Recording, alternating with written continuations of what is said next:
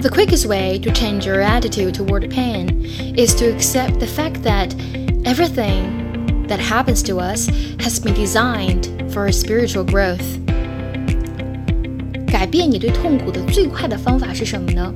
是接受这样一个事实。什么样的事实呢？发生在我们身上的所有的事情，都是为了让我们的心灵成长而设计的。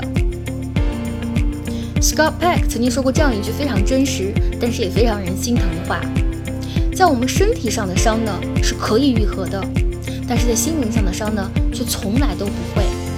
我们之所以呢会选择重新振作起来，并不是因为我们心灵上的伤已经愈合了，而是我们的内心做出了改变。